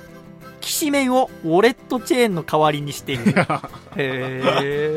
なるほど。鎖なんかじゃ嫌だって。やっぱこう麺の種類もね、使い分けてるのがいいですよね。なるほど。他にもこちら東京都葛飾区ラジオネーム関口優斗さん、はいえーこの人うどん好きなんだろうななぜそう思った、はい耳以外の全身にびっちり筆でうどんって書いてある やっぱりこう身につける関係体、はい体周りはい。って多分こう誰でもやっぱ共通点だからだと思うんだよね。はい。服とか,、なんか肌とかって、はい。だからこう想像しやすい。っそうですね。ていうところでいいんじゃない？はい。体周りのネタでございました、そして今週最後。はい。5つ目また違うパターン。愛知県ラジオネームゴリラボックスさんからいただきました。この人うどん好きなんだろうな。なぜそう思った？うどんの特徴を考える。うどんは喉越しと聞いたことがある別の喉越しを考えて合わせてみたら面白いかもゴリラボックスさんにお聞きします。この人うどん好きなんだろうな。なぜそう思った？うどんをビールジョッキで一気に流し込んでいるから。なるほど。喉越し。うどんそのものじゃなく、喉越しって言ったらビール。はい。これは、それビールじゃないんだから、のツッコミ。い、そうですよね。やもうそんなに味楽しみたいんだと。ただのうどんの喉越しだけじゃ足りないんだ。はいっていうところでってこと。はい。そっか。だから共通するワードでくくるっていう。そうですね。うん喉越し。喉越し。から喉越しの共通項でくくる。はい。いいね。これ今週ので一番使いやすそうなのは何かな？なんかちょっとね、でもはい非常に今週良かったですね。そうですね。いろんな角度から。いろんな角度がすごいなと思いました。うどんを巡って、うどんを巡って、いいですね。はいファッションとかちょっと使いこなせるようになりたいけどね。ああ、なるほど。ファッション。まあ日常とかですからね、うんやっぱりファッション。俺だったらなんて答えようかな。ミサンガ代わりにうどんを。そうやったらダメなんだろうな。なんで俺の面白くないんだろすぐ願い叶うって、ツッコミですか、今。う。でも好きだから食べちゃうだろう、お前。ああ、まあありますね。香川の人はあんまり願い叶わない。腰が強いな、あんまちぎれ笑う？ない。わかんないです。じゃあ言ってみてもらっていい？お題。はい。では、細見さんにお聞きします。この人うどん好きなんだろうな。なぜそう思った？手首にミサンガ代わりにうどんを巻いているから。なんかダメじゃない？なんか、改めてなぜですかね？違いました。なんででしょうね。うどん。不思議ですよ。うどん。まあ、身につけてますけどね、ええみさんが。なんで僕はこんなにつまんない、まだちょっと勉強しよう引き続き、勉強すいません、ちょっとまだまだ皆さんにご苦労をおかけしますが、僕に教えてください。はいということで、来週のテーマちょっと教えてください。はい。来週のテーマ、候補4つ？4つ考えたので、では、笠倉くん発表してください。はい。では、1つ目。シャイ。美味しいチャーハンの作り方を教えてください。うん。これ1つ目です。はい。2つ目。浦島太郎にサブタイトルをつけてください。3つ目。そんなことで辞めるの？一体会社に何があった？4つ目。自分も大人になったなぁと実感するのはどんな時？この四つですねこの4つ。はい。どうでしょうね。まあ、チャーハンもいいんですよ。チャーハンまたお食べ物くくりになっちゃいますので。そうですね。2番目。2番目は浦島太郎にサブタイトルをつけてください。これは何？スター・ウォーズ帝国の逆襲。みたいな、まあ、ことでも、まあ、ハリー・ポッターとかのね、アズカバンの囚人とかありますけど、うん。まあ、結構単語うん。の大喜利ですかね。これはさ、でもひらめきじゃないんだ。かね。まあ、これは、本当に結構センス問われるかもしれないですね。うん。なんかさ、センスのパターンだとさ、このはい3段階もあんのかね、思考回路として。そうですよね。なんかさ、この3段階を書く方が難しくなってきませんか？確かに1個でパンって出すようなことね。あと、そんなことで辞めるの？一体会社に何があっうん。いや、ちょっとね、一回そのセンスの方行ってみたたい。お ちょっとセンスだとしても、はい無理くり考えてほしいわ。あ、なるほど。わかりましセンスってさ、なんかごまかす、ごまかすというか、はいずるいよ。ちゃんと説明してほしい。た。まあ、その感覚の部分をしっかりロジカルに、そで学ぶとう。ういうこん。とですよね。じゃあ、じゃあ、はいそれにしましょう。もう一度じゃあ、お題教えてください。はい。えー来週のお題です。浦島太郎にサブタイトルをつけてください。では、この大喜利の答えを、え3段階、過程を書いてですね、えー、懸命に大喜利と書いて、ラジオアットマーク細身のシャイボーイドットコムまで送ってきてください。えー皆様からのご回答お待ちしております。では一旦、ジングル山形県ラジオネームベネットは静かに暮らしたいさんからいただいた細身のシャイボーイがお父さんと仲直りする方法お父さんバレンタインデーにエビドリアもらってるのお父さんだけだよ細身のシャイボーイのアコースティックレディオスタバでマークバックスタバで MacBook。このコーナーは、スターバックスで MacBook といったような、ちょっと痛い組み合わせをアコラジッコの皆さんに見つけて送っていただくコーナーです、笠倉。はい。ということで、スタバで MacBook。場所の後に何かを組み合わせたらちょっと痛いんじゃないか。はい。っていうものを送っていただいておりますが、今週1通目、愛知県ラジオネーム知れば迷いしなければ迷わぬ恋の道さんからいただきました。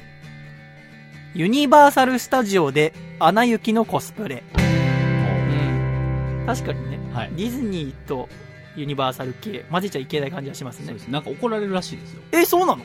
例えば、その、ミッキーの格好してキャラクターの、はい、格好で、うユニバーサルスタジオ行くと、ん誰に怒られるの？ウッドペッカーに？ウッドペッカーに怒られる みたいなその光景みたいですけど。なんか、キャストの人飛んでくるらしいですよ。ええはいあそうなの？ちょちょっと、あそうですか、はい。まあそうよね。そりゃそうよね。続きまして千葉県ラジオネームプランクトン級ドラゴン、はい。高層ビルの最上階でワインを煽る。こういうのやってみたいと思いますか？なんか、ホテルの、うん。あの、一番上のバーってあるじゃないですか。うん。あそこでお酒飲むのってちょっと憧れます。あそう、はい。いたたまれなくなっちゃうわ。いや行きたいとは思いますけど、はいなんかね似合うようになれたらいいですけどね。ね。これってさ男一人でもいいもん。でもなんかやっぱ女性が一緒のまあ、イメージとして。イメージはありますよね。隣にこあじゃあ私は無理です北海道ラジオネームたけしーずグッタイミンさんからいただきました。猿山でダーウィンの進化論を朗読。いいかっつって。お前らももうちょっと伸びしろあるからな 山梨県ラジオネームこもはかさん。いつの間にか年下になったサザエさんこれさネタ読んでさうはい。僕そろそろ、まあ、今26ですから、はいサザエさんとためぐらいになったかなと思って、はい。あのフジテレビのホームページ見てみたら、うん。サザエさんね年齢24歳だって 年下じゃん、若いですね。サザエさんいつの間にか年下になったサザエさんサザエさんに。すごいねへー。24歳九州の福岡生まれだほう。へえ磯野波平さん54歳。みんな知ってたのかな？ここら辺の年齢設定。そうですよね。うん。何気なく見てますけど。意外と若かっ54歳。サザエさん24歳。14。マスオさん28歳。ほう。すごい。ノリスケさん。年齢は24から26歳。え？なんで幅利かしたんだろう。3 歳曖昧ですね。の曖昧。えー奥さんの太子さん。年齢は22歳くらい。くらい。へえあそうですかそんな設定いろいろあるのね。24歳かサザエさん。それはちょっと衝撃的でしたね、若いね。君ため僕は今年24になるのに、あ同い年かみたいなサザエさん。サザエさんとためサザエさんとダメ。山梨県ラジオネームフローロくん、えトイレで用を足していた時に混んでないのに隣に来るやつ。これ気気になりますか？ますよね。私別にどうでもいいですけどねいやなえ、空いてるのにって思っちゃうんですよね。あなんか暗黙の了解かわかんないですけど。ああそうですかあんまり気にならないざ隣か。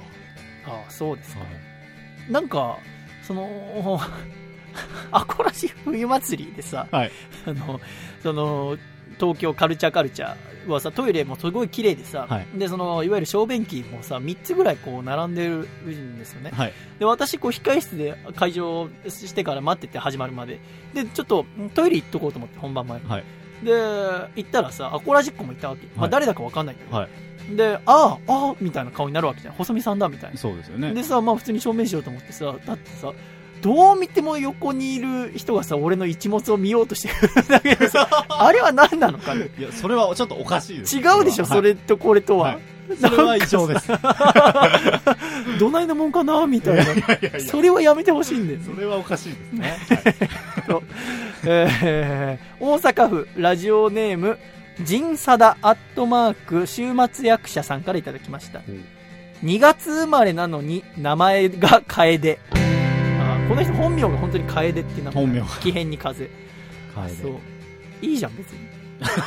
そんなこと言ったらさ、笠倉くんだってさ、はいあ誕生日何月？僕は9月です。?9 月で暑いのにさ、はい名前、涼、涼しいっていう。涼しいっていう字まあ、です9月だからってこまあ、どうなんですかね。と涼しくなってきた頃だ涼しから。く健やかに元気の子にみたいな意味あ、そういう意味なの？言ってましたけどね。そう、親御さんの思う通りの息子さんになられて、本当に親孝行な子だね、君は。えーっと、千葉県ラジオネーム、抜け作さんからいただきました。はい。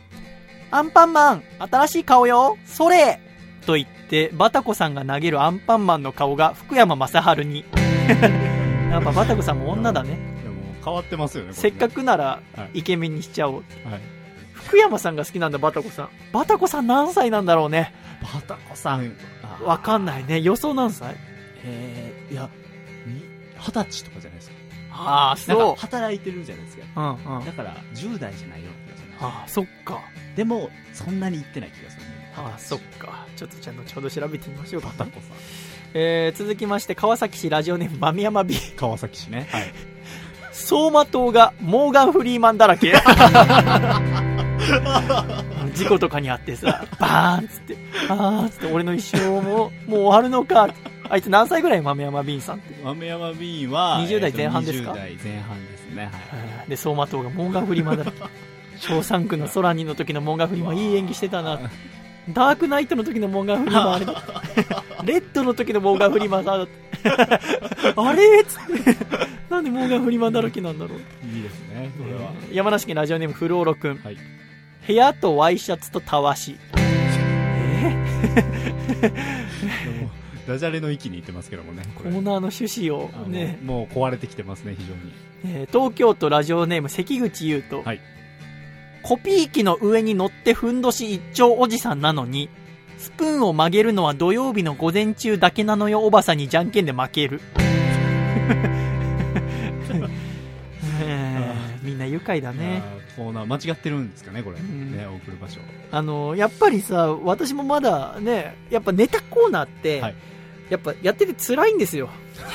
なんか試されてる感じがして。ああなたはちゃんと我々のネタに対応できるんですかってはがき職に対応なんかこう試されてる気がして、で特にこういうのが来るとさもう辛いです。えーありがとうございます皆さん。本当に毎週ね、えーそれではこう、えースタバで MacBook このコーナー県民にスタバと書いてですね。えーラジオとマク細身のシャイボーイドットコムに送ってきてください。皆さん来週もお待ちしております。ジングル。群馬県ラジオネームコケマリさんからいただいた細身のシャイボーイがお父さんと仲直りする方法。お父さん大きい段ボールがいくつも届いてるけどえ？ジャーゲジョージの紹介で家電を買ったって？バカ野郎細身のシャイボーイのアコースティックレディオ勝手にコンプライアンス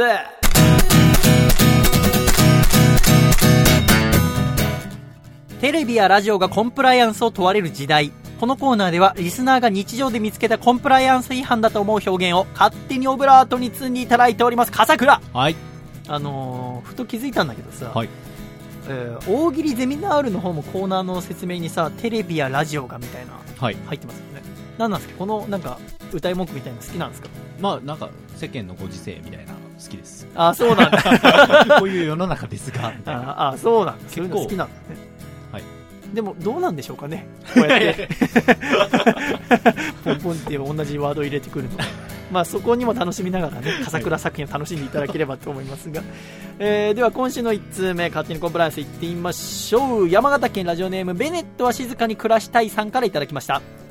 居酒屋のお通しは、意外と手をつけないことが多いので、これを勝手にコンプライアンスお通しをみんな大好き、カレーにして手をつけてもらえるように工夫しましょうこれどう？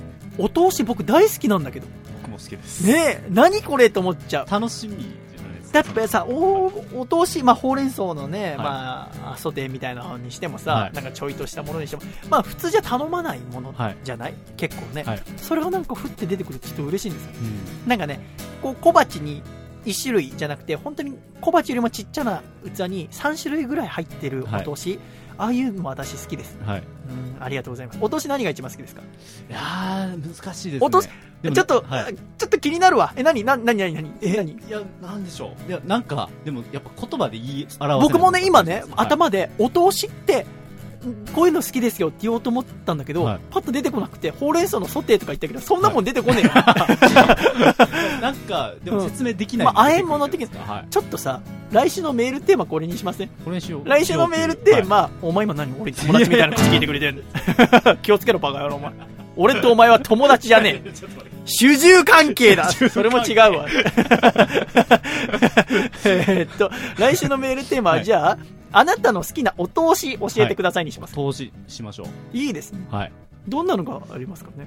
どうなんですかね？今まで一番好きなお通しな。まあ、単純に塩キャベツみたいなのが好きですけどね。ああ、まあシンプルにそうです。でもこれにするとさ、はい10代のリスナーとか送ってこれないのか。まあそれはあります。まあでも、あの、居酒屋ってこういうとこなんだよとか、はい。いうのも、もう10代の方々に楽しみにしてもらうために。だ竹下幸之助君は今19歳で、5はい月に二十歳になりますから。おうそしたら一緒に飲みにも行けますので。はい。ちょっとその、それもありますので、じゃあ来週のテーマは、えー、あなたの好きなお通し教えて、だから懸命にテーマって書いてですね、送ってきていただければと。えー、ではつ、コーナー終わりですか？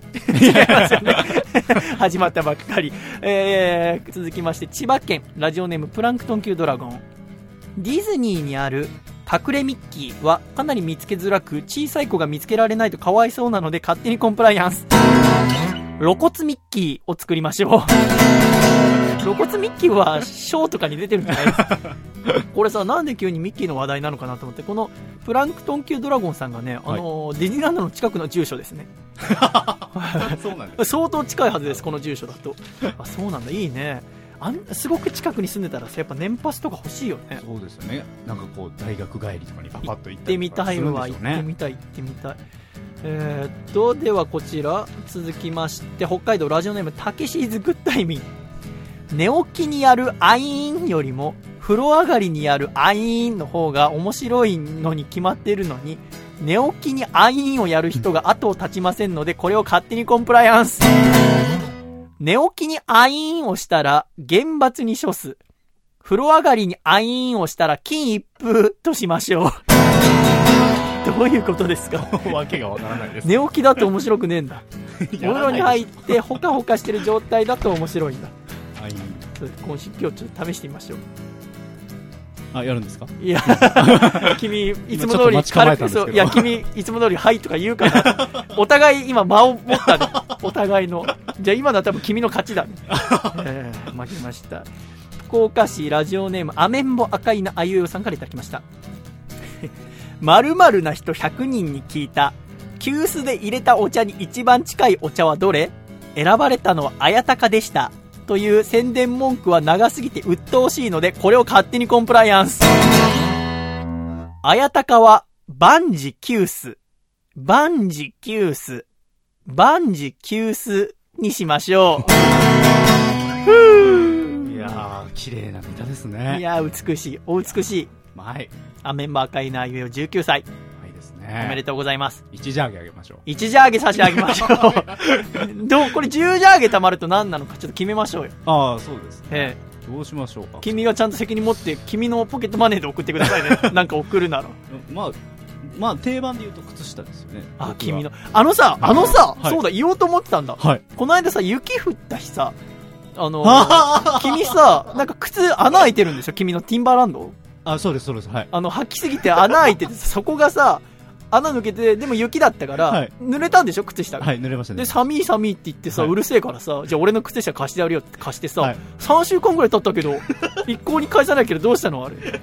なんか洗濯して返しますみたいなこと言って。洗濯機の中に放り込んだまま、なんなのそれ？お返しいたします。正直だって洗濯機の中に放り込んだままではないでしょ。いや、そう。だってじゃあ、ずっと洗濯してるってことになっちゃうじゃん。それかずっと洗濯してないか。そうです。ずっと、ちょっと洗濯してない。洗濯してないの？いや ?3 週間前に履いた靴下を？どういうこと？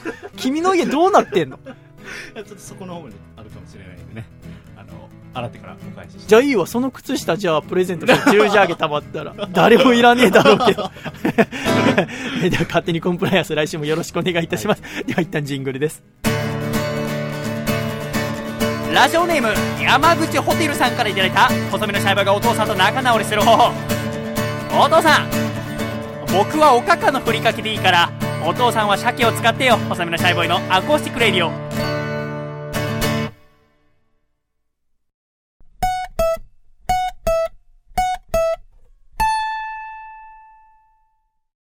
俺の人生をかけた人生をかけた人生をかけた人生をかけた人生のスタートです見送りに来てほしいよ。君の人生をかけた人生をかけた。人生をかけた人生をかけた。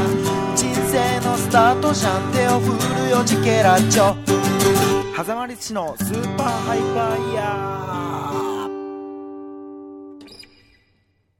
狭間律師のスーパーハイパーイヤー。このコーナーは毎週、狭間律師くんが新曲を作って送っていただいている箱番組でございます、笠倉。はい。ということで、今週も狭間くんから曲届きました。まずメール紹介してみたいと思います。シャイさん、笠倉さん、お疲れ様です。お疲れ様おです。疲れ様です。本日は僕の代表曲のうちの一曲をノイズテクノポップ風にアレンジしてみました。めっちゃテンション高くてうるさい曲になってしまいましたが、バカっぽさは120%出せた気がします。ちなみに、今週の24日には渋谷クラブエイジアにて僕が出演するソニーミュージック主催の晴れの場というオーディションライブがあります。えーよろしければ遊びに来ていただければ幸いですといただきました。では聴いていただきましょう。どうぞ。神奈川県ラジオネーム童貞侍おいちんこ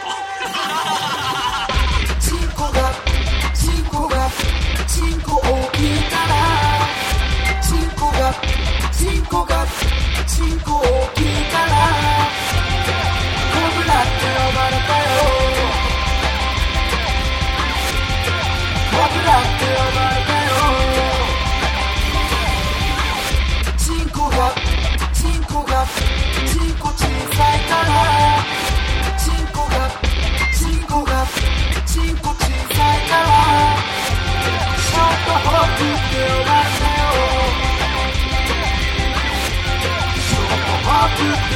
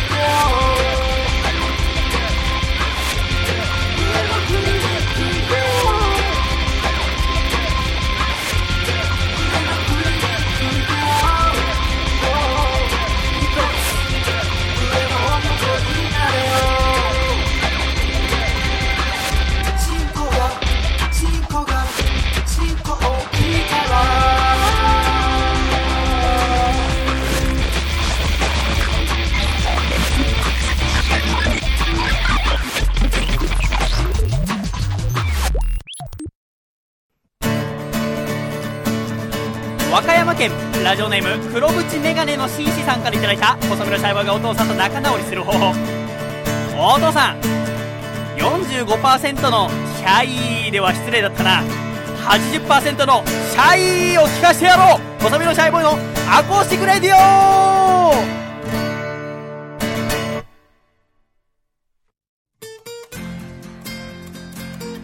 著作権のない音楽会。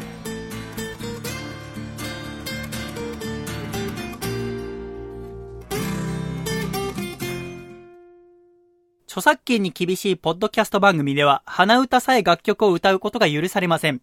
しかし、著作権が切れた楽曲なら大丈夫。このコーナーは、著作権の切れた、忘れられない、忘れてはいけない素晴らしい楽曲を歌うことで、後世にわたってその素晴らしさを伝えていこうというコーナーです、風倉。はい。あの、ちょっと気になったことがあるんですけど、はい。あの、毎週さ、風倉くんにはこのアコラジ放送後期っていう、はいまあ、レポートを書いて提出してもらってるじゃないですか。で、私のホームページに載っけてますけど、はい先週さ、あの、放送後期にさ、はい。いろんなこう、こういうコーナーがありました、ありました。で、はい森谷さん、福田さんが楽しく喋ってくれました。はい。そして、意外にも、なんか楽しいこの著作権のない音楽会もよろしくお願いしますみたいな。お前何俺の考えたこんな、えけなしてくれてるんで。え違いますよ。そう思ってたのか。案外、案外続くじゃん。みたいないやいやいや失礼だろ。意外とね、いい歌があるなっていう。ああそうですかね。あ、そうですか。でございますけども。えということで、今週は何歌おうかとはい。思ったんですけども、あのーまあ、いろいろ選ぶわけじゃないですか。はい。で、ちょっと私が気になった歌、一個、今週は歌いたいと思います。はいそれが、ホタル恋という歌。いはい。わゆるわらべ歌なんですよ。だこちらも作詞作曲は不明でございますけども、このわらべ歌のホタル恋、どんな歌かわかりますか？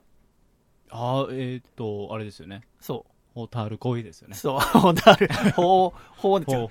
ほ、ほ、ほ、ほたる恋。あっちの水は苦いぞ。こっちの水は甘いぞ。ほ、ほ、ほたる恋ですね。ああ。これは知ってますか？聞いたことはあります。なんか、結構さ、このコーナーやってて思ったのは、1番があって、2番があってとかさ、知らない、えーうちに3番、4番もあるんだみたいな。そうです、ありますけど、なんかこれは、基本1番だけらしいです。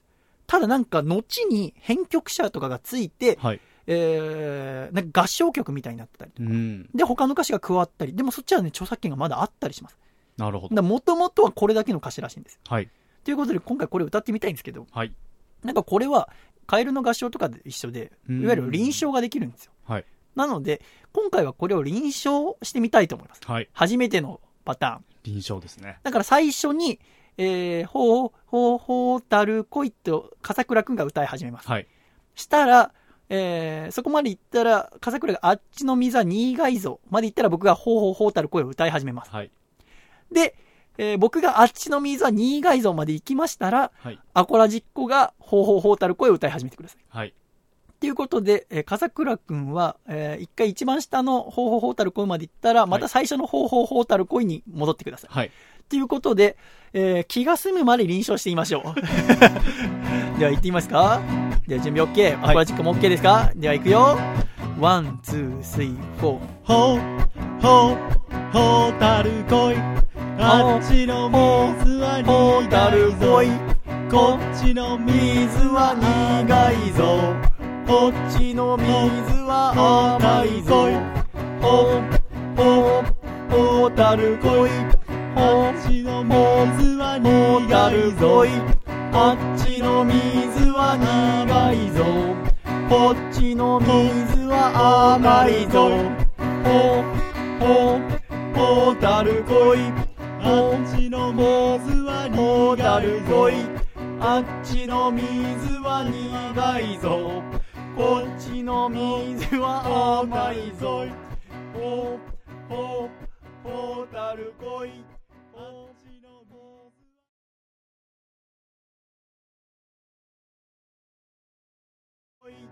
あっちの水はほたる苦い。あっちの水は苦いぞ。こっちの水は甘いぞ。ほ、ほ、ほたる恋。あっちの水はほたる苦いぞ。あっちの水は苦いぞ。こっちの水は甘いぞ。ほ、ほ、ほほたる恋。あっちの、水は苦いぞ恋。こっちの水は甘いぞ。ほう、ほう、ほうたる恋。もう臨床は二度とやらない。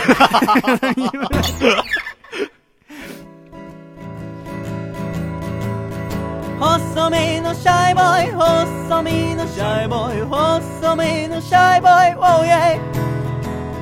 細身のシャイボーイ、細身のシャイボーイ、ルー、ルー、ルー、フー。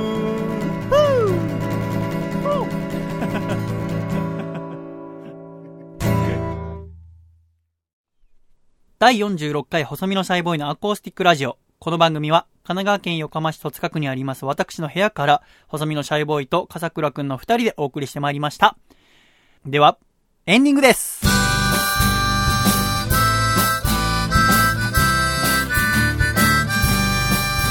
暖かいシャイということでエンディングでございます、笠倉くん。はい。第46回でございましたが、はい。あのー今週本当はこう、シュッと収めてね、1時間半以内に収めたかったんですけど、はいなんかね、今週なんかこう、心が、あーぐらぐらする、させられる出来事、まあその、竹尺の試合だったり、えー日々ロックが終わったりというはいところで、なんかうまく言葉にできない。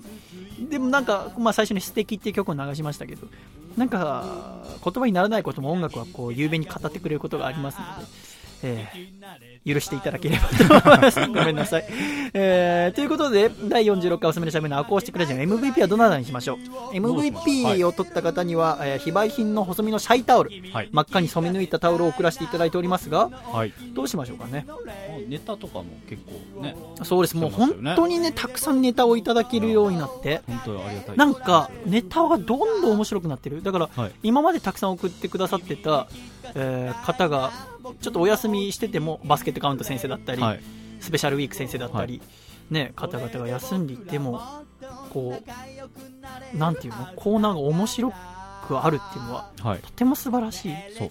こんなにリスナーに恵まれてるポッドキャストは、まあ、なかなかないですけどいや、本当にあ毎週りがたい話です。もうこれ、れもすべて、えー、笠倉先生のおかげでございますよ。えーありがとうございます。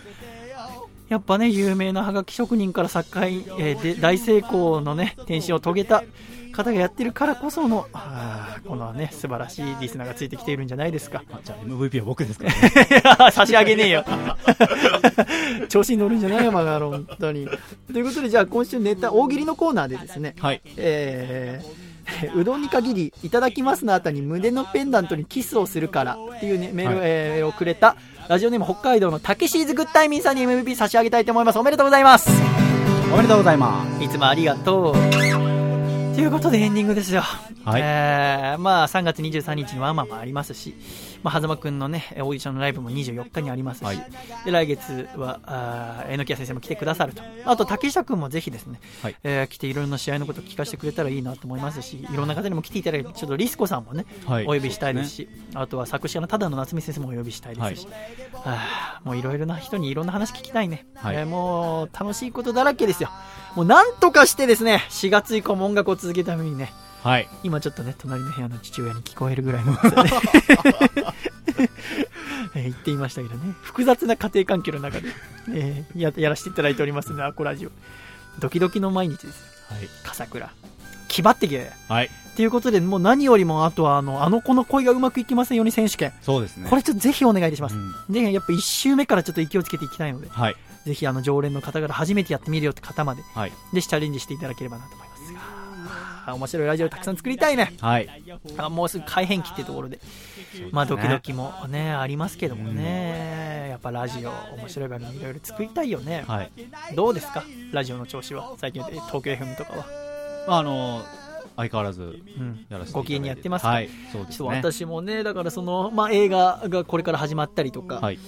あとは何ですか、まあ、プロレスもね、ちょうどこれが配信されてる頃、えー2月の何日かな？はえー22日、ねなんか私は昼夜、王子でユニオンプロレスのリングアナウンサー務めさせていただきますけど、はい。まあいろいろやるところですよ。まあ春に向かってね、はい。頑張りどころでございますから、まあ受験の人とかも今たくさんいるわけです。ね体調気をつけていただきまして、い、くら暖かくなってるという、それを気抜いちゃいけませんから。はあ、なんだかね、なんか今週は本当ピリッとしなかった、なんか。うん。やっとでも、えーラジオやできてるっていうことの幸せは感じながらもですね、やっぱりこう、なんでしょうね、まあ、竹下にしろ、榎谷先生にしろ、あーみんなすごいなって、まあ、すごいなですよね。はい。本当よ、たるんでる場合じゃねえぞ、狭間バカ野郎、お前。本当、まあでもこの刺激し合うということ、はいえーぜひ、リスナーの方もね、なんかこう、アコラジオールスターズいいなと思う人がいたら、その人に負けないぞって気持ちで、一緒に頑張っていきましょう。でも来週も元気にお会いしましょう。いくぞ !1、2、3、シャイまたね榎谷先生5年間お疲れ様でした回だったね。